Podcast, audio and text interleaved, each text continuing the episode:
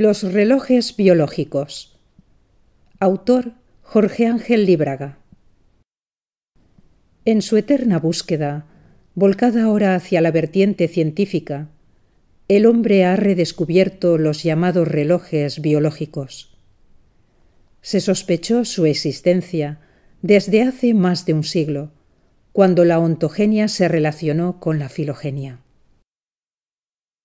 Y decimos que se han redescubierto porque en la medicina de los antiguos egipcios ya se sabía que cada parte del cuerpo, de la psiquis y del alma, estaba regida por un genio diferente o tipos de genios diferentes que, como es lógico, actuaban de diferente manera y tenían ritmos vitales disímiles. Esto es fácil constatarlo. En la práctica, vemos que una persona que muere por insuficiencia hepática lo hace con el corazón en excelente estado, o en tantos otros ejemplos que han servido de base para la formación de bancos de órganos aptos para el trasplante a otros cuerpos, pues siguen con capacidad de funcionar, aunque sus compañeros hayan provocado la muerte de ese biorobot que llamamos cuerpo. Y no hablamos de los casos de fallecimiento por accidente, sino de los de muerte natural. Referirnos al tema desde un ángulo de visión estrictamente materialista entraría en contradicción con la realidad, pues en la formación fetal las primeras diferenciaciones celulares, o sea, los primeros relojes que empiezan a funcionar independientemente, son las relativas al sistema nervioso alto y central. Si todos los relojes biológicos estuviesen ajustados de la misma manera, es evidente que todos moriríamos por vejez y falla de esos elementos, y no por otros más nuevos, como el estómago, las estructuras óseas o las vías respiratorias. Cabe pensar, también, que las diferentes formas de vida desajustan ciertos relojes, y eso puede ser cierto, puede ser verdad, pero no toda la verdad. Hermanos que han nacido de la misma pareja, en circunstancias casi idénticas, y se desarrollaron en el mismo ambiente, suelen ser física, psicológica y espiritualmente muy diferentes, y presentar características de madurez biológica parcial o total propias de cada uno. Lo único que podríamos mencionar como igual en todos los seres humanos es precisamente su desigualdad. Dicen que Hipócrates, hace dos milenios y medio, tenía como principio fundamental el lema No existen enfermedades, sino enfermos. En verdad, existen las enfermedades, y también ellas están regidas por un tipo de elemental o genio. Pero sus manifestaciones, al ser aplicadas a personas diferentes con karmas diferentes, no pueden ser iguales.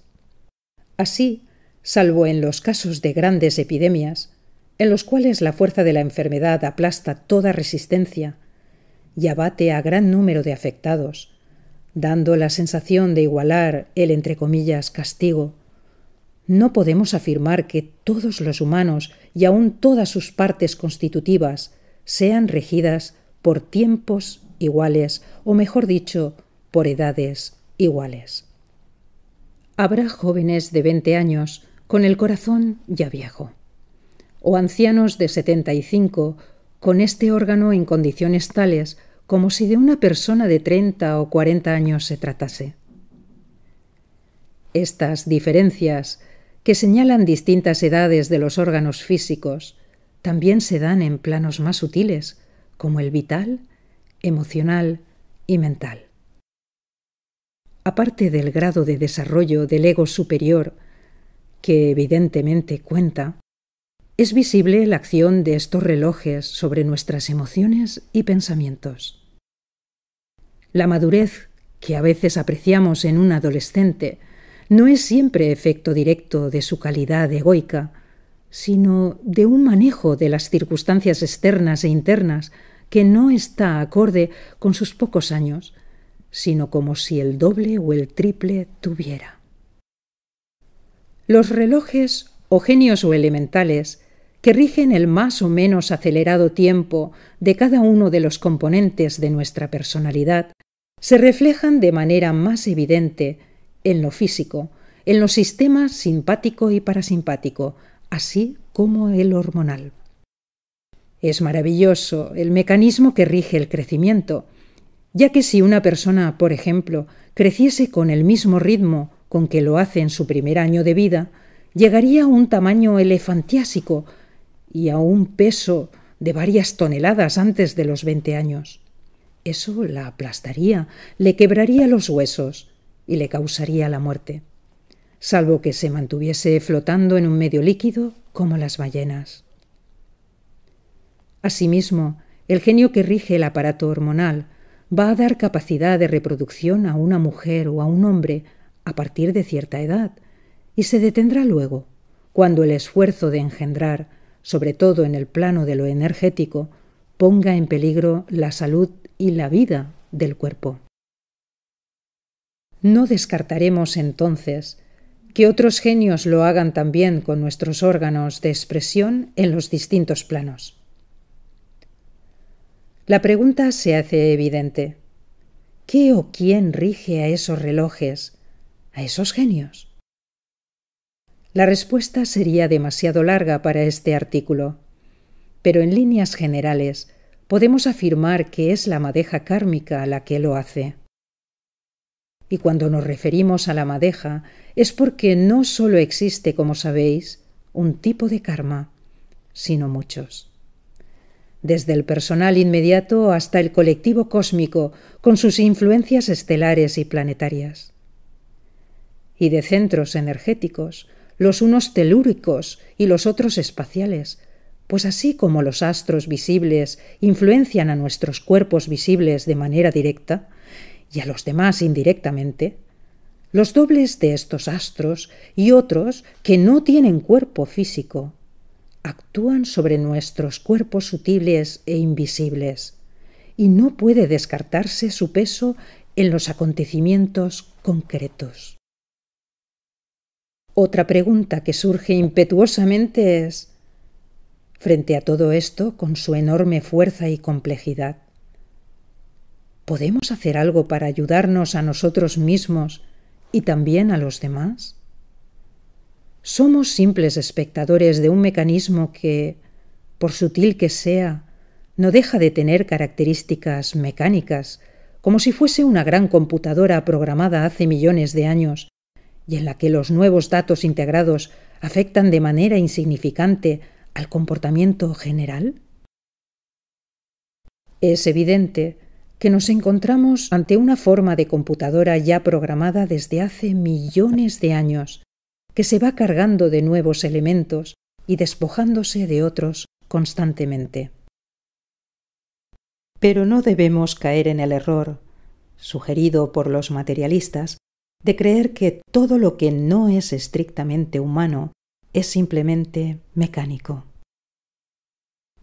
Lo mecánico es tan solo un camino construido con mayor justicia y bondad por la mente universal, basándose en nuestras acciones y decisiones pasadas, buscando que superemos nuestras imperfecciones y dándonos la oportunidad, a través de la filosofía, como amor a la sabiduría, esa búsqueda de la verdad, de apreciar toda esta maravilla, lo cual es la mejor prueba de que Dios existe.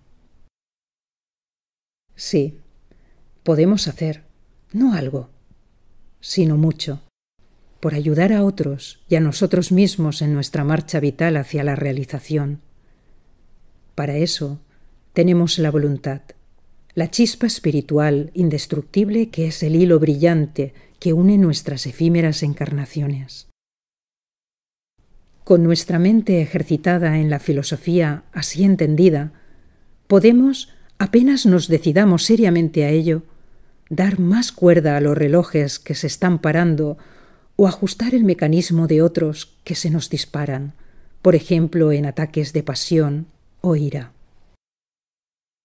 Evidentemente, nuestra posibilidad de modificación está limitada a nuestra propia jaula kármica, y por nuestra propia debilidad para vencernos a nosotros mismos. Dejando de lado nuestros contenedores cósmicos, a los que no podemos acceder en nuestro actual momento evolutivo y sobre los cuales es pérdida de tiempo dialogar, entra dentro de nuestras posibilidades inmediatas el llevar una vida física, psíquica y mental lo más natural posible y lo más descontaminada. Para abundar en claridad. No me refiero a hacer gimnasia o dejar de hacerla, usar azúcar o sacarina, convertir nuestro plano psíquico en un santuario o nuestra mente en un diamante impoluto. No. Me refiero a cosas más a nuestro alcance, que no respondan a modas ni a alienaciones pseudomísticas. Simplemente evitar intoxicarse física, psíquica y mentalmente. Como dirían los estoicos, nada en exceso. Solo eso. Y saber aceptar las bonanzas y las tormentas como hechos naturales.